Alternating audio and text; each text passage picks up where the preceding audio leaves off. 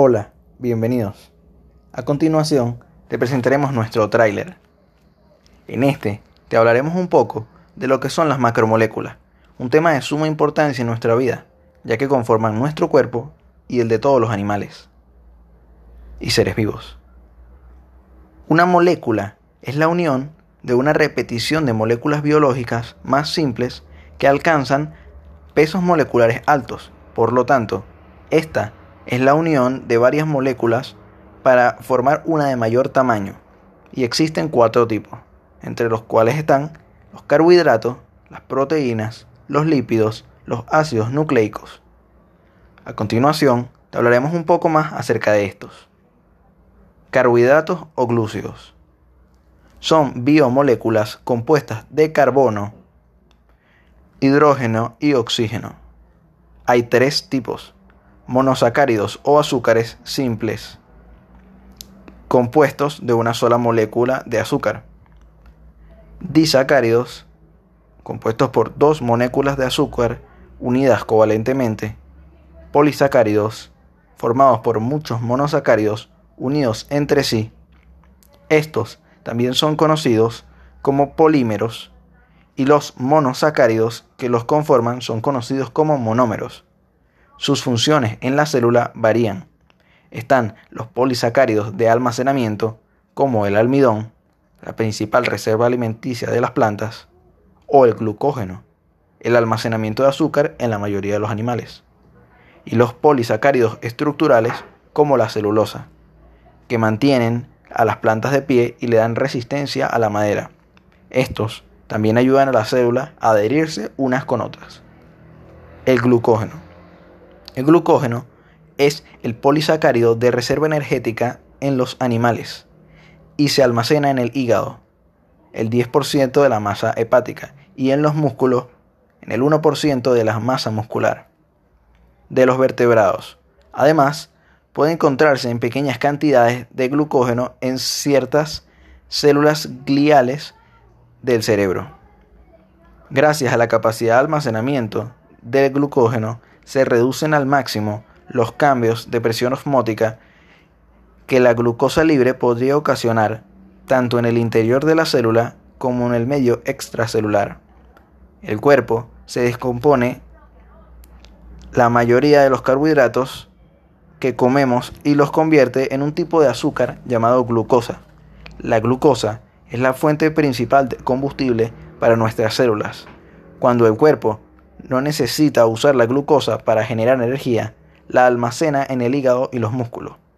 Esta forma almacenada de glucosa se compone de varias moléculas conectadas entre sí, a la cual denominamos glucógeno. Cuando el cuerpo necesita una inyección rápida de energía, o cuando no puede suficiente obtener suficiente glucosa de los alimentos, o cuando se requiere un aporte energético de emergencia, como en los casos de tensión o alerta, el glucógeno se degrada nuevamente a glucosa y es enviado al torrente sanguíneo. En el hígado, la conversión de glucosa almacenada en forma de glucógeno a glucosa libre en la sangre está regulada por las hormonas glucagón e insulina.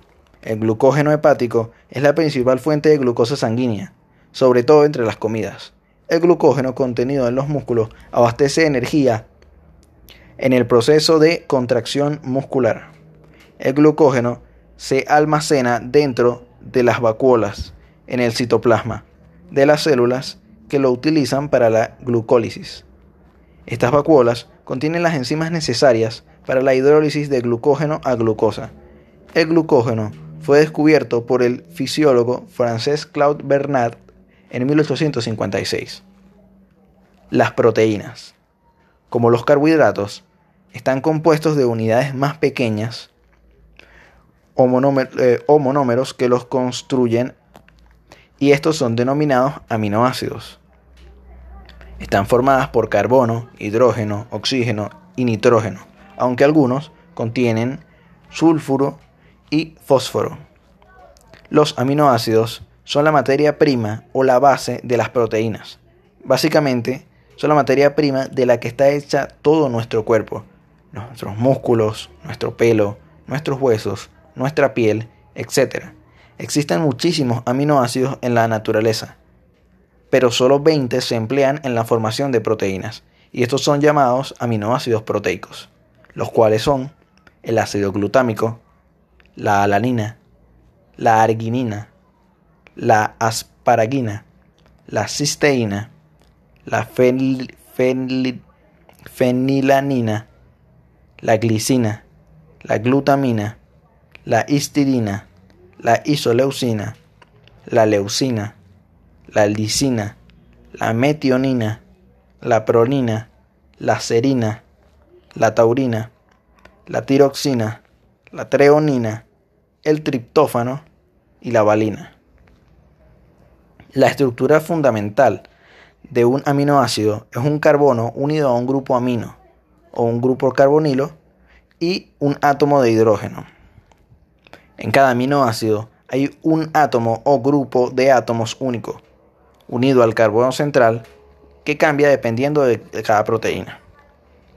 Las proteínas pueden clasificarse según su origen en proteínas animales, que son procedentes de algún animal, o vegetales procedentes de algún vegetal, según su función, como proteínas hormonales, segregadas por las glándulas endocrinas que actúan como mensajeros químicos transmitiendo información de una célula a otra. Las proteínas enzimáticas o catalizadoras, estas son proteínas que aceleran procesos metabólicos en la célula. Las proteínas estructurales, que forman parte de la estructura de nuestro cuerpo. Las proteínas defensivas, que tienen una función inmunitaria o de anticuerpo manteniendo a las bacterias a raya. Las proteínas de almacenamiento, las cuales almacenan iones minerales como el hierro y el potasio, las proteínas de transporte, que transportan minerales a la célula, las proteínas receptoras, que suelen encontrarse fuera de la célula para regular las sustancias que entren a la anterior mencionada, y las proteínas contráctiles, también conocidas como proteínas motoras que regulan la fuerza y velocidad del corazón o las contracciones musculares. También se, también se pueden clasificar según su formación. Las proteínas fibrosas, formadas por cadenas polipéptidas, líneas de forma paralela. Las proteínas globulares, las cadenas polipéptidas que se enrollan sobre sí mismas, lo que provoca a su vez una macroestructura esférica. Por lo general son las proteínas transportadoras, según su composición, como proteínas como proteínas simples o holoproteínas que pueden estar formadas principalmente por aminoácidos, heteroproteínas compuestas de un componente no aminoácido, las cuales se dividen en glucoproteínas, lipoproteínas, nucleoproteínas y metaloproteínas o homoproteínas. La insulina. La insulina es una hormona polipéptida formada de 51 aminoácidos, producida y secretada por las células beta de los islotes de Langerhans del páncreas. La insulina es una hormona de naturaleza proteica. Esta es secretada en respuesta a la hiperglucemia y también en algunas hormonas péptidas como el glucagón, celistroicina y pancreosimina y se secretina. Sus acciones principales son el estimular la capacitación, la captación de glucosa en varios tipos de células y disminuir el nivel de glucosa sanguíneo al estimular la conversión de glucosa en glucógeno en los hepatocitos, miocitos, siempre que aumente dicho nivel.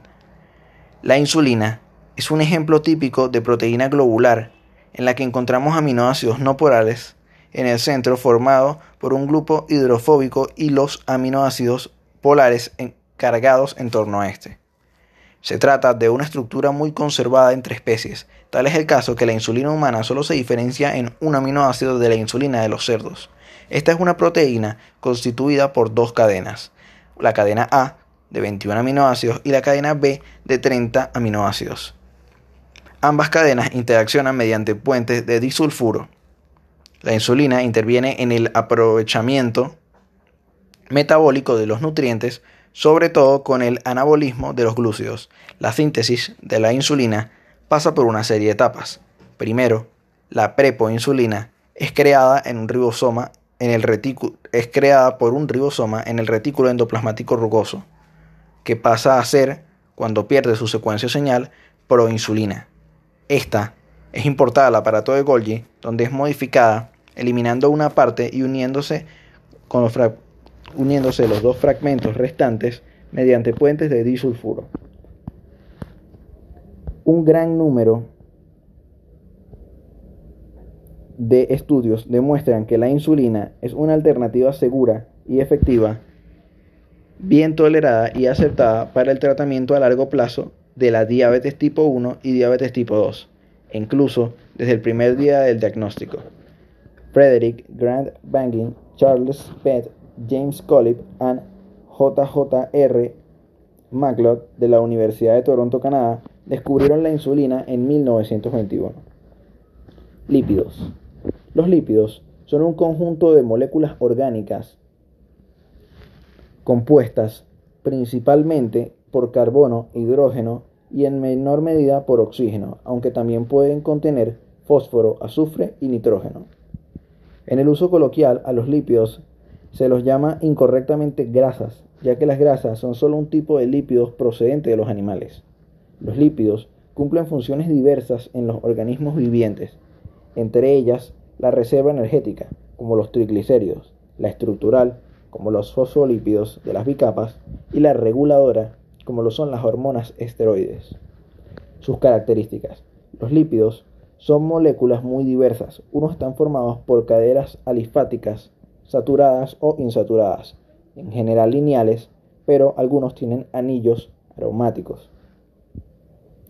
Algunos son flexibles, mientras que otros son rígidos o semiflexibles hasta alcanzar así una total flexibilidad mecánica molecular. Algunos comparten carbonos libres y otros pueden formar puentes de hidrógeno. La mayoría de los lípidos tiene un grupo de carácter no polar, es decir, que posee una gran parte apolar o hidrofóbica, que rechaza el agua, lo que significa que no interactúa bien con los solventes polares como el agua, pero sí con la gasolina, el éter o el cloroformo. Por otra parte, de su estructura, esta es polar o hidrofílica y tenderá, y tenderá a asociarse con los, con los solventes polares como el agua. Cuando una molécula tiene una región hidrófoba y otra hidrófila, se dice que tiene un carácter anfipático. La región hidrófoba de los lípidos es la que presenta solo átomos de carbono unidos a átomos de hidrógeno, como la larga cola alifática de los ácidos grasos o los anillos de esterano del colesterol. La región hidrófila es la que posee grupos polares o con cargas eléctricas como el hidroxilo del colesterol, el carboxilo de los ácidos grasos, el fosfato de los fosfolípidos. Los lípidos también pueden eh, clasificarse como simples y complejos. Lípidos simples son los que contienen carbono, hidrógeno y oxígeno, entre los cuales están los aglicéridos, son ésteres de ácidos grasos con glicerol. Cuando son sólidos se les llama grasas y cuando son líquidos a temperatura ambiente se les llama aceites.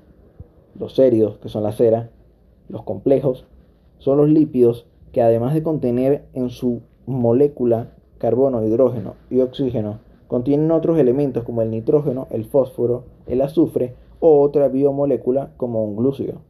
A los lípidos complejos también se les llama lípidos de membrana, puesto que son las principales moléculas que forman las membranas celulares.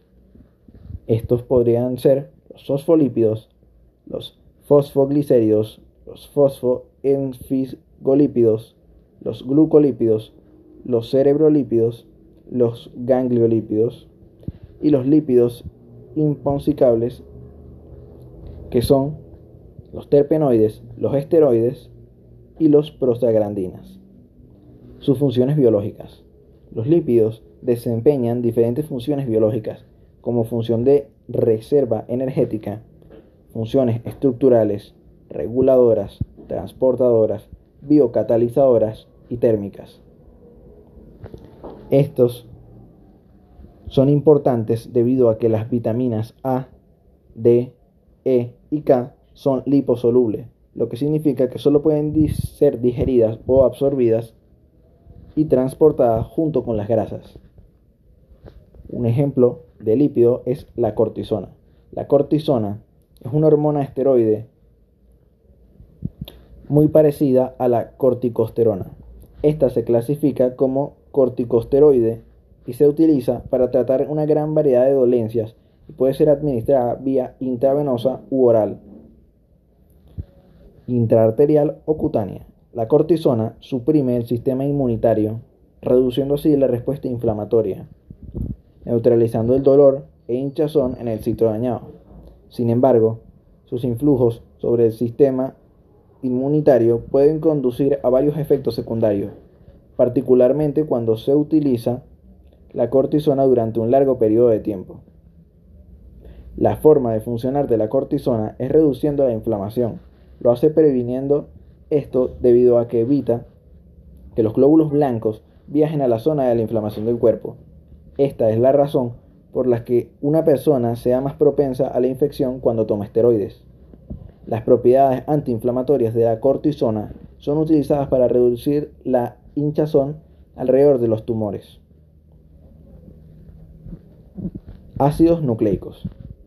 Los ácidos nucleicos constituyen el material genético de los organismos y son necesarios para el almacenamiento y la expresión de la información genética. Existen dos tipos de ácidos nucleicos químicos y estructuralmente distintos, el ácido desoxirribonucleico y el ácido ribonucleico. Ambos se encuentran en todas las células procariotas, eucariotas y virus. El ADN funciona como almacén de la información genética y se localiza en los cromosomas del núcleo, las mitocondrias y los cloroplastos de las células eucariotas.